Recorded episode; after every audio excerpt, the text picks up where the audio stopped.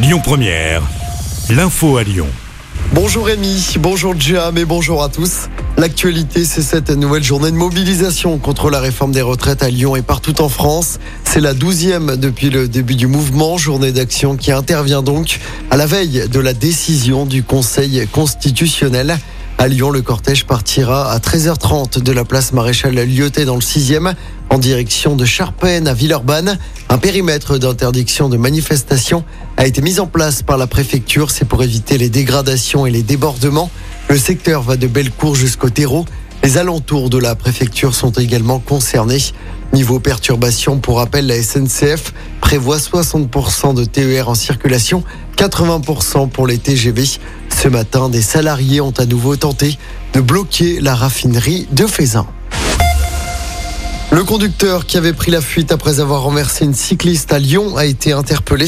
Le grave accident s'était produit lundi après-midi dans le 7e arrondissement. C'était près du parc Sergent Blandan. La victime âgée de 36 ans avait été transportée à l'hôpital en urgence absolue. Elle souffre notamment d'un traumatisme crânien. Le chauffard de 23 ans doit être déféré aujourd'hui à Lyon. Selon les premiers éléments, il aurait empiété sur la piste cyclable pour doubler une autre voiture. Les résultats du dépistage d'alcool et de stupéfiants ne sont pas encore connus. Top départ pour faire sa déclaration d'impôt. Les Rodaniens ont jusqu'au 8 juin prochain pour finaliser leur déclaration en ligne. En revanche, les personnes qui ne sont pas en mesure de le faire par Internet devront avoir terminé leur formalité en version papier le 22 mai prochain. Je rappelle hein, que le barème fiscal de l'impôt a été revalorisé de 5,4%, ce qui permettra à de nombreux contribuables de payer moins d'impôts, même s'ils ont bénéficié d'augmentation de salaire. Et puis le Rhône et la métropole de Lyon sont placés en vigilance sécheresse, annonce faite par la préfecture du Rhône. C'est évidemment à cause du manque de précipitations sur les dernières semaines.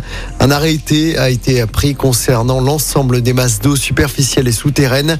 Des mesures complémentaires de restriction et d'interdiction des usages de l'eau pourraient être prises si la situation ne s'améliore pas dans les prochaines semaines.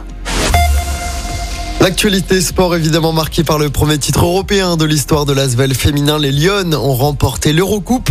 Comme au match aller, l'Asvel a largement, très largement battu Galatasaray hier soir en finale de l'Eurocoupe. Victoire 85 à 57 à Istanbul. Toujours en basket, les garçons, cette fois de l'Asvel, se déplacent ce soir sur le parquet de l'Alba Berlin en Euroleague. C'est la dernière journée de cette compétition. Coup d'envoi du match à 19h.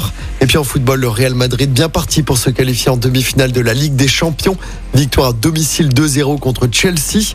Le Milan AC de son côté a battu Naples 1-0. Les matchs retour, c'est la semaine prochaine. Ce soir, place au quart de finale de la Ligue Europa, mais aussi de la Conference League.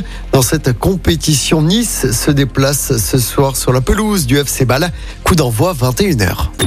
Écoutez votre radio Lyon Première en direct sur l'application Lyon Première, lyonpremière.fr et bien sûr à Lyon sur 90.2 FM et en DAB+. Lyon Première